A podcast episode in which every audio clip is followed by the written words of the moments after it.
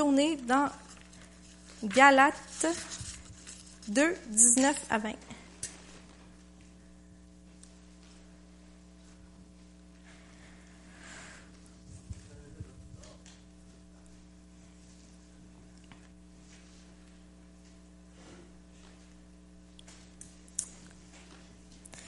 Vous l'avez? Car c'est par la loi que je suis mort à la loi afin de vivre pour Dieu. J'ai été crucifié avec Christ, et si je vis, ce n'est plus moi qui vis, c'est Christ qui vit en moi. Si maintenant je vis dans la chair, je vis dans la foi au Fils de Dieu qui m'a aimé et qui s'est livré lui-même pour moi. Puis dans la version parole de vie, ça dit, moi, c'est à cause de la loi que j'ai cessé de vivre pour la loi. Tout ceci est arrivé afin que je vive par, pour Dieu. Avec le Christ, je suis mort sur la croix. Je vis, mais ce n'est plus moi qui vis, c'est le Christ qui vit en moi. Maintenant, ma vie humaine, je la vis en croyant au Fils de Dieu qui m'a aimé et qui a donné sa vie pour moi. Euh, ce que je veux vous parler de ce matin, c'est que ce n'est plus moi qui vis, mais c'est Christ qui vit en moi. Puis, euh, ça vient encore du fameux livre que j'ai fini, je vais pas te remettre. enfin! Ultimate Intention, qui est vraiment un excellent livre. Et aussi, euh, Hillsong United ont sorti une nouvelle chanson à radio. Et vraiment, peut-être pas une chanson qu'on chanterait à l'église, mais les paroles sont tellement belles. Puis une des paroles dit, j'ai trouvé ma vie quand je l'ai déposée quand j'ai abandonné ma vie, c'est là que je l'ai trouvée. C'est de ça que je veux qu'on parle ce matin. Ce n'est plus moi qui vis, mais c'est Christ qui vit en moi. On va aller dans 1 Corinthiens 15, 47 à 49.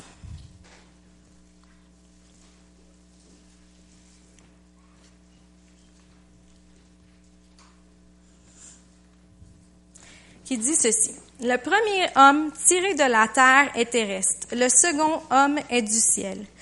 Tel est le terrestre, tels sont aussi les terrestres, et tel est le céleste, tels aussi sont les célestes. Et de même que nous avons porté l'image du terrestre, nous porterons aussi l'image du céleste. On a eu le premier Adam qui, euh, qui est né dans le jardin d'Éden, et cet Adam-là représente l'homme euh, de chair, l'homme le représente euh, l'homme qui a péché, l'homme terrestre. Puis au fond, on est tous, quand on est, on est comme le premier Adam, on est de chair, on est pécheur, on est sous le joug de, du péché au fond. Et le deuxième Adam, ça c'est Jésus. Puis lui, il représente rien de ce que le premier Adam représentait.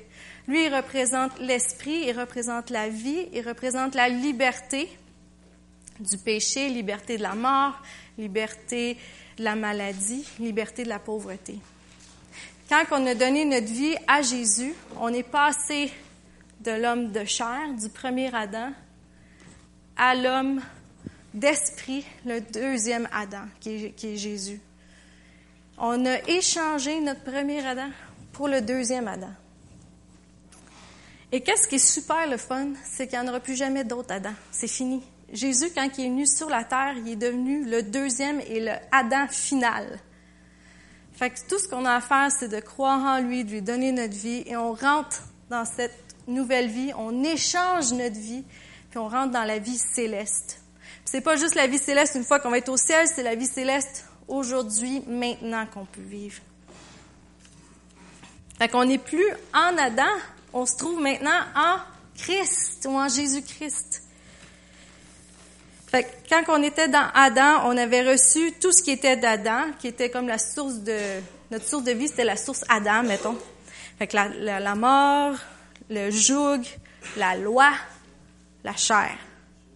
Puis maintenant, avec Christ, on reçoit tout ce que Christ nous donne. Puis on en a chanté beaucoup au matin de ce qu'il nous donnait. Puis Christ devient notre nouvelle source de vie. Puis Dieu, dans sa tête, cette position-là que nous sommes en Christ, il voulait pas que ce soit seulement une expérience de crise ou qu'on vienne juste en temps de crise à, à venir dans cette position. Maintenant, je me trouve en Christ. Mais il voulait que ce soit un style de vie. Il désire que ce soit un style de vie. Que notre vie soit pas une vie de ah je me moi bon, ça va bien, fait que nanana, puis là, tout d'un coup, il y a quelque chose qui arrive, j'ai un accident, euh, il y a un compte euh, d'hydro qui arrive que je m'attendais pas, faut que je le paye, puis là, tout d'un coup, ah, c'est vrai, qu'est-ce que Christ dit? Je vais vivre en Christ maintenant. Ça dit que j'ai ci, j'ai ça, j'ai ça, puis là, je vis en Christ. Mais Dieu, il ne veut pas ça, il ne désire pas ça, il désire beaucoup plus. Il désire que cette position-là, qu'on est en Christ, soit quelque chose qui dure à tous les jours, 24 heures sur 24. Il veut que ça soit notre style de vie, notre manière de vivre, que ce soit le but de notre existence. La question qu'on doit se poser, c'est avec quoi qu'on est le plus concerné? Avec ce que Dieu peut faire pour nous ou avec ce que nous, on peut faire pour lui?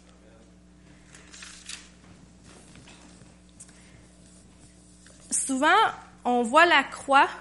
La croix, c'est central dans, dans tout ce qui a rapport à Dieu, c'est comme un point central.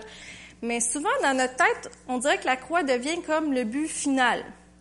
Une fois que tu as donné ta vie à Dieu, puis là, tu as pardonné, tu as reconnu que tu étais pécheur, ben là, ça arrête là. Maintenant, c'est qu'est-ce que Dieu peut faire pour toi? Puis, oui, Dieu veut faire plein de choses pour nous, mais dans sa vision à lui, c'est pas ça qui veut que ça l'arrête là. Il y a plus.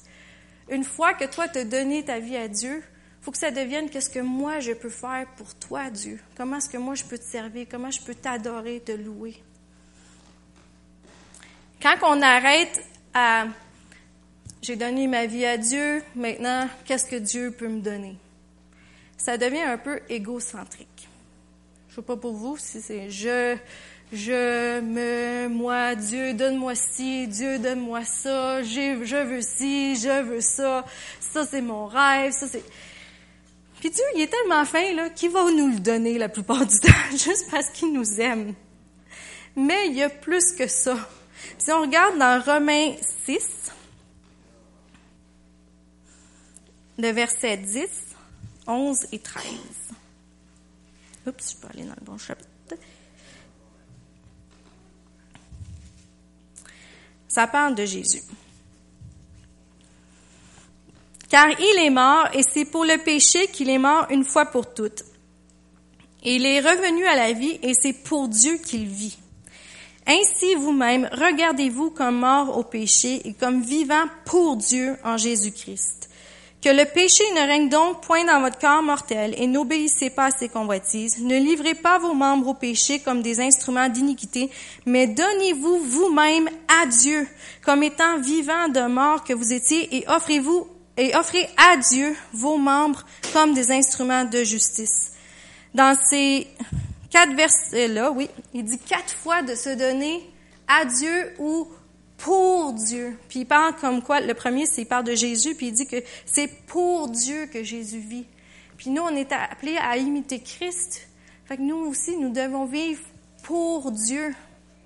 C'est plus une question de je me moi, mais c'est pour Dieu. Puis, on va aller voir dans, euh, avant cela. C'est pour Dieu. Et souvent, puis je dirais pas que c'est mauvais, mais tu sais, dans, le monde, oui, dans le monde, c'est très évident que c'est du je me moi. Tout, tout est fait pour nous plaire, nous satisfaire rapidement. Tu sais, le micro-ondes, c'est rien de mauvais dans le micro-ondes, mais ça réchauffe en deux minutes pour que j'aille plus vite. Je m'entraîne pour être plus belle. Euh, je mange pour me faire plaisir. Oui, j'en ai besoin, mais tu sais, quand que je mange, je sais pas un homard, pour me faire plaisir. Je veux du linge pour être plus belle. Je veux, je veux un nouveau char pour moi. Tu sais, tout est pour nous. Est-ce que vous êtes rendu compte que la société, on est vraiment rendu comme ça? C'est à propos de moi. Puis Dieu, c'est complètement le contraire. C'est à propos de lui. Et ce qui est arrivé même dans les dernières années, c'est qu'aussi, même dans l'Église, c'est un courant qui commence à infiltrer nos églises combien de messages, encore là, tu sais, c'est pas tout mauvais, c'est ça l'affaire, mais combien de messages qu'on entend sur la prospérité, ce que Dieu peut faire pour toi, ce que Dieu peut te donner, ce que Dieu veut pour toi. Puis c'est tout vrai, c'est toutes des choses que Dieu veut faire. Sauf que si on vient tellement concentrer puis fixer sur qu'est-ce que Dieu peut faire pour moi, on oublie que c'est pas à propos de moi, c'est à propos de lui. Il y a une chanson en anglais, ça dit, c'est tout à propos de toi. It's all about you, Jesus. Puis des fois, j'étais avec un de mes amis, puis je chignais. Puis il se tournait de bord, puis il me regardait. C'est tout à propos de toi, Lisa. puis j'arrêtais tout de suite à chaque fois. Parce que c'est pas à propos de moi. C'est à propos de Jésus. C'est à propos de Dieu. C'est à propos de son plan à lui. Matthieu 6, verset 34.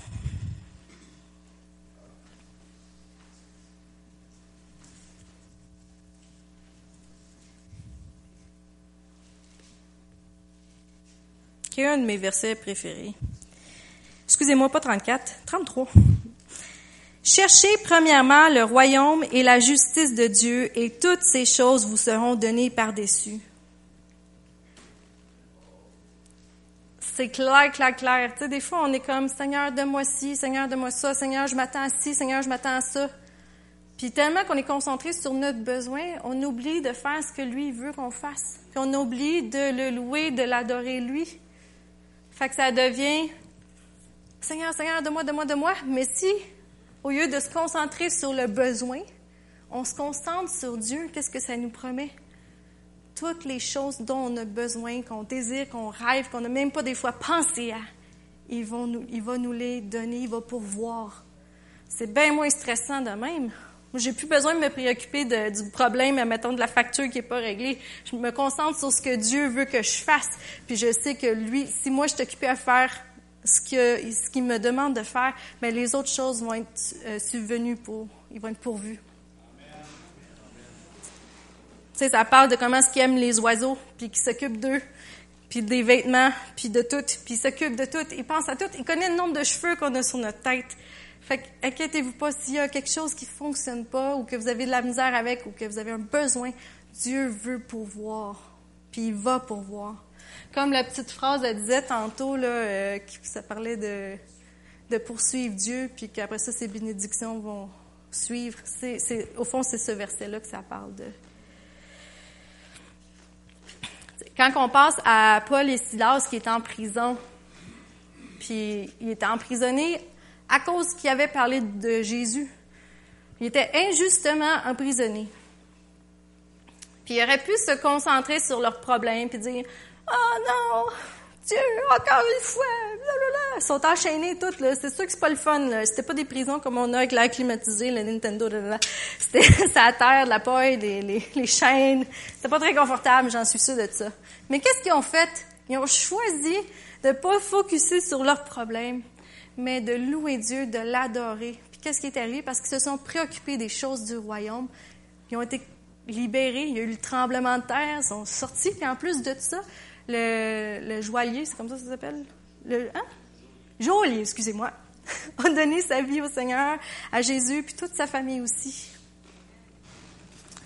Quand on regarde aussi tout le peuple de l'Israël dans l'Ancien Testament, on voit comment Israël avait du succès lorsqu'ils étaient obéissants à Dieu. Tous les peuples avoisinants avaient peur d'eux parce qu'ils savaient que Dieu était leur Dieu, puis que s'ils osaient les affronter, bien, ils allaient perdre. Puis pourquoi est-ce qu'il y avait autant de succès si facilement? Pourquoi est-ce qu'ils réussissaient? Parce qu'ils craignaient Dieu, ils le mettaient en premier, ils l'écoutaient, ils obéissaient à sa voix et à sa volonté. Puis on voit aussi que quand ils ont décidé de faire à leur tête, qu'est-ce qui est arrivé? Ils sont tombés sous l'esclavage. À chaque fois, ça a mal été. Mais à chaque fois qu'ils faisaient confiance à Dieu, puis qu'ils l'obéissaient, ben ils vivaient dans l'abondance, la prospérité, le peuple grandissait dans la liberté puis dans la paix. Fait qu'il faut faire la distinction entre deux choses. Il y a l'œuvre de la croix. L'œuvre de la croix, ça, c'est Jésus qui est mort sur la croix pour nos péchés. C'est tout ce qu'il a brisé quand il est mort sur la croix puis qu'il est ressuscité. C'est tout ce, ce quoi on a droit à quand on donne notre vie à Jésus. Mais après ça, il y a le style de vie ou la voie de la croix. Ça, c'est ce que, une fois qu'on a donné notre vie à Jésus, c'est tout ce qu'on est appelé à faire après, qui est de mettre Dieu en premier puis d'avancer dans ce quoi il nous appelle. Fait que la croix, c'est pas la fin. C'est juste le début. Puis, si on remarque, quand que Jésus est mort sur la croix, qu'est-ce qu'il a fait? Il est mort, là, vous allez me dire. Mais ça représente quoi, ce sacrifice-là? Qu'est-ce qu'il a donné? Il a donné sa vie. Il s'est abandonné complètement. Il a dit, puis on, le sait quand on lit, là, ça dit, Seigneur, si tu peux monter ce, fardeau, s'il y a une autre manière qu'on qu'on peut euh, sauver l'humanité, euh, puis que j'ai pas besoin de mourir, s'il te plaît, fais-le. Mais je vais faire ta volonté. Fait quand il est mort sur la croix, il a tout donné. Il s'est donné lui-même, sa propre vie. C'est comme l'exemple suprême d'un abandon de soi. C'est de mourir. Puis le, chemin de la croix ou le style de vie de la croix, ce à quoi nous on est appelés après avoir donné notre vie à Jésus, c'est ça, c'est l'abandon de soi. C'est plus je, mais moi, mais c'est toi, toi, toi, Dieu. Romain, euh, ouais, c'est ça, je l'ai lu. Puis dans le livre, il y a un monsieur qui parle, puis il dit, il y a deux, euh, deux, on dirait que maintenant il y a deux croix. Il y a la nouvelle croix moderne, puis il y a la Old Rugged Cross, qui est le vieux bout de bois. Comment on traduit ça littéralement? La vieille croix en bois magané, quelque chose comme ça. puis tu la croix moderne. Puis la croix moderne, c'est un genre de style de pensée qui commençait à, à infiltrer nos églises, puis que facilement, nous aussi, on peut rentrer là-dedans. C'est la croix moderne, c'est qu'est-ce que Dieu peut faire pour toi? Qu'est-ce que Dieu peut te donner? Qu'est-ce que Dieu peut te pourvoir avec? Qu'est-ce que c'est une croix qui est plus égocentrique. Mais la, vieille croix en bout de bois, là, c'est qu'est-ce que moi je peux faire pour Dieu? Ça dit viens et donne. La nouvelle croix a dit viens et reçois. Puis la vieille croix, la croix originale, au fond, dit viens et donne. C'est toute une autre mentalité. Puis c'est pas facile parce que comme je vous dis, dans la société, ce qu'on voit, c'est, tellement pas viens et donne, c'est viens et prends et prends et reprends-en encore plus si tu peux. Puis c'est comme contre notre mentalité à nous aussi, puis la mentalité qui est souvent dans l'Église qui est plus viens et reçois. Mais comme Matthieu a dit, cherchez premièrement le royaume de Dieu et toutes ces choses vous seront données. Fait si tu viens puis tu donnes tout ce que tu as donné, tu donnes tu t'abandonnes toi-même au fond. Dieu va pourvoir. Il promet.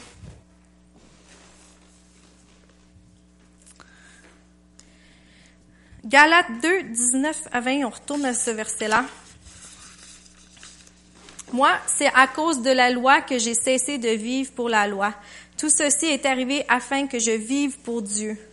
Avec le Christ, je suis mort sur la croix. Je vis, mais ce n'est plus moi qui vis en moi, c'est le Christ qui vit en moi.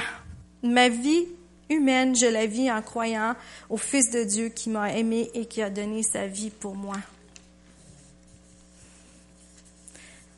Puis, comme je vous disais, des fois, c'est pas facile de vivre pour quelqu'un d'autre. C'est sûr que les parents comprennent bien parce que quand ils n'ont pas dormi toute la nuit parce que le bébé était malade, qu'est-ce que, qu'est-ce que vous avez fait? Vous n'avez pas vécu pour vous parce que vous auriez dormi. Vous avez vécu pour votre enfant. mais Dieu nous appelle à faire ça à temps plein. Pas à pas dormir, mais à vivre pour lui à temps plein. Marco comment Ben? Et qu'est-ce qui est le, le fun de Dieu? C'est que lui, il sait exactement ce qu'on a besoin, plus que nous-mêmes, on le sait. C'est comme la, Bible a dit, mauvais parents que vous êtes, vous savez ce dont vos enfants ont besoin, bien, combien plus est-ce que Dieu connaît vos besoins, puis fait attention à vous. Là, je sais que je paraphrase très mal, là, mais je vais toutes les connaître par cœur, mot pour mot.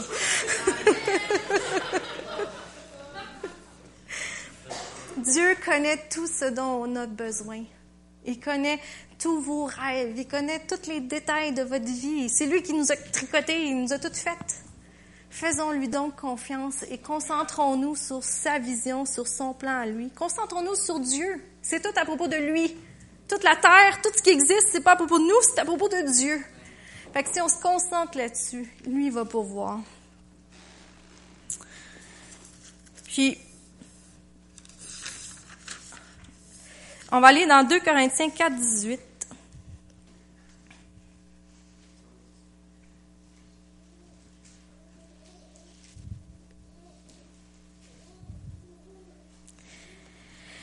Parce que nous regardons non, au point, non point aux choses visibles, mais à celles qui sont invisibles, car les choses visibles sont passagères et les invisibles sont éternelles. Quand on décide de garder notre point de vue sur Dieu, puis de vivre complètement pour Dieu, il faut qu'on arrête de regarder aux choses physiques. Parce que ça va nous stopper. Parce que des fois, quand on regarde aux choses physiques ou à la circonstance actuelle comme elle est, on se dit ah comment je vais faire? Ça marche pas. C'est impossible. Il y a quelque chose qui va pas. Euh, non j'ai pas les ressources ou ça marche pas. Mais quand on regarde aux choses invisibles aux choses de l'esprit à ce que Dieu vous a révélé par son Saint Esprit ben là on se concentre sur le but loin. Puis toutes les choses temporelles qu'on sait que nous de nos propres mains on n'arriverait pas à résoudre ben Dieu va s'en occuper. Parce que encore là on garde nos yeux fixés sur le royaume de Dieu c'est toute une question de perception. Si on regarde un poteau électrique, admettons qu'il y en a un ici à côté de moi, un poteau électrique, est-ce que je vais le trouver gros?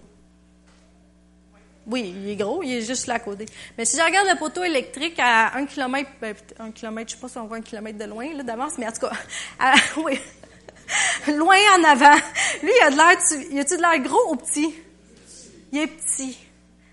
C'est toute une question de perception. Quand on regarde en avant de nous, loin en avant de nous, les problèmes qu'on pensait qui étaient bien gros, ils sont petits. Mais quand on se concentre juste en avant de nous, ce problème-là, il est gros. Fait que fixons nos yeux au loin, fixons nos yeux sur les choses invisibles, fixons nos yeux sur les choses de l'esprit. Puis les gros problèmes, les grosses montagnes, ils vont se tasser de là, puis ils vont jeter dans la mer. Puis quand on vit dans euh, avec un style de pensée qui est dans l'esprit, qui est dans les choses invisibles ou intemporelles, on marche dans sa lumière. Puis Psaume 36, 9 nous dit, dans sa lumière, ils verront la lumière. Fait que quand on se fixe à la lumière de Dieu ou à la présence de Dieu, à, aux choses de l'esprit, il va nous révéler aussi sa lumière pour régler les problèmes qu'on doit régler là. Puis une autre chose que la croix a faite pour nous, quand Jésus est mort sur la croix, il nous a donné la liberté. Si on croit à Jésus, on devient libre. La liberté contre la maladie, le péché, la mort, la pauvreté. Mais si nous, on prend cette liberté-là, puis qu'on décide de ne pas l'investir dans les choses de Dieu, dans sa, vie, dans son but pour nous, ce qui va arriver, c'est qu'on va, sans le vouloir, on va retourner sous un joug. On va se, nous-mêmes, retourner dans l'esclavage. Pas qu'on va devenir pas chrétien puis tout ça, mais si vous vivez pas complètement pour Dieu puis en Dieu, il y a quelque chose d'autre que vous allez laisser rentrer. Subtilement, des fois, on s'en rend pas compte puis ça rentre, puis l'on devient esclave à ça. Mais Dieu nous a appelés à la liberté, puis il veut qu'on reste libre toutes nos vies. Il veut qu'on vive librement. Il veut qu'on avance avec assurance dans le plan, dans le chemin qu'il a tracé pour nous. Puis si on veut que ça soit facile, puis que ça se fasse bien, mais il faut rester libre. Comment est-ce qu'on reste libre? On fixe nos yeux sur Dieu.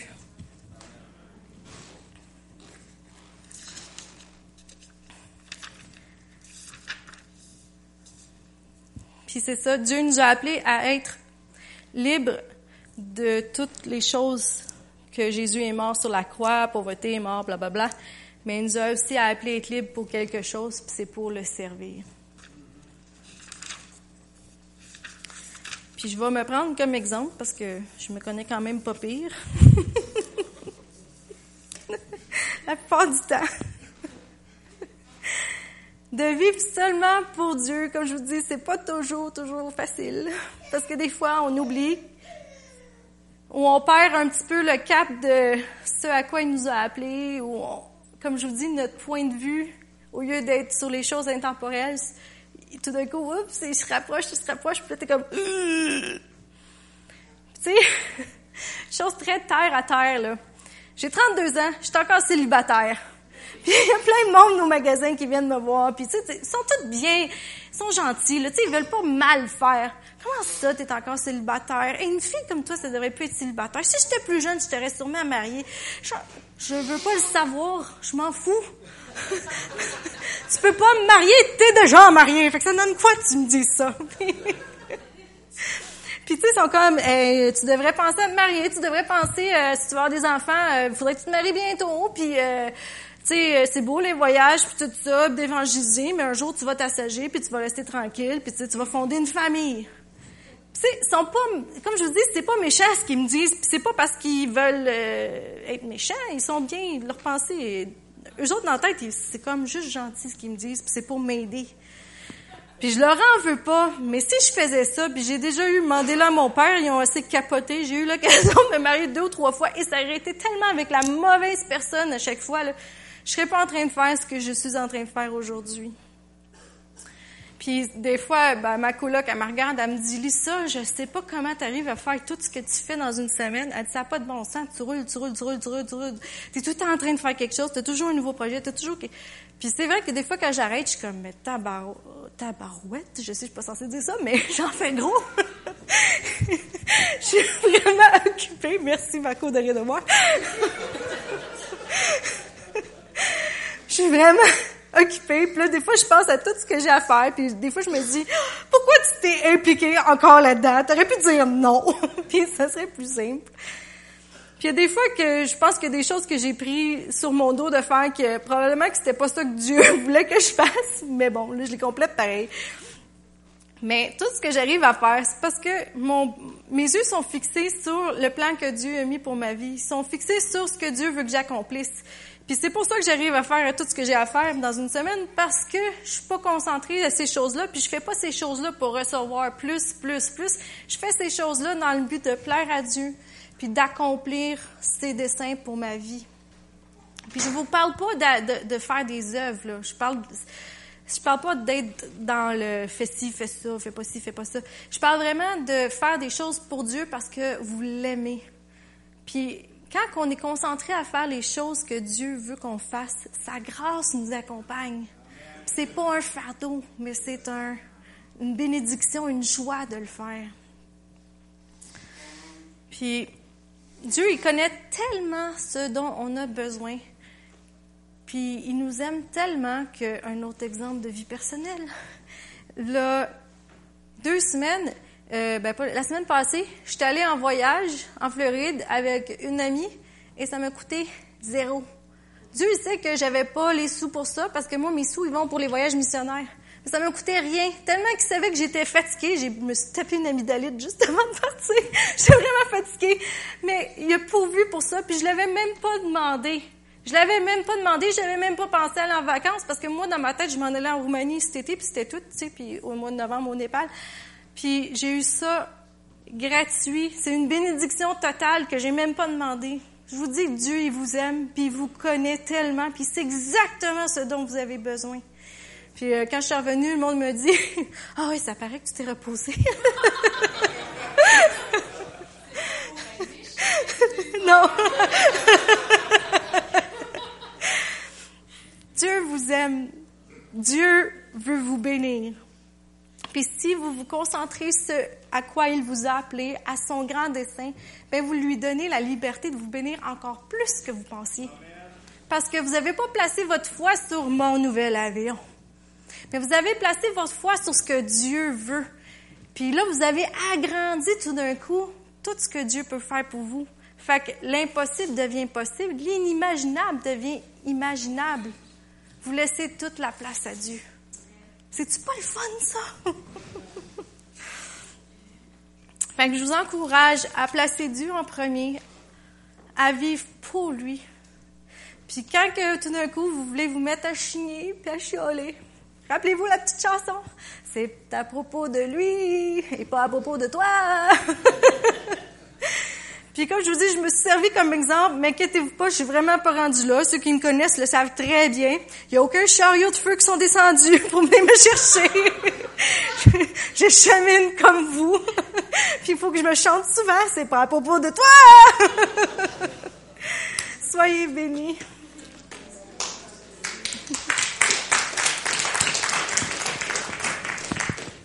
C'est-tu Donald? Ah, il est avec le David.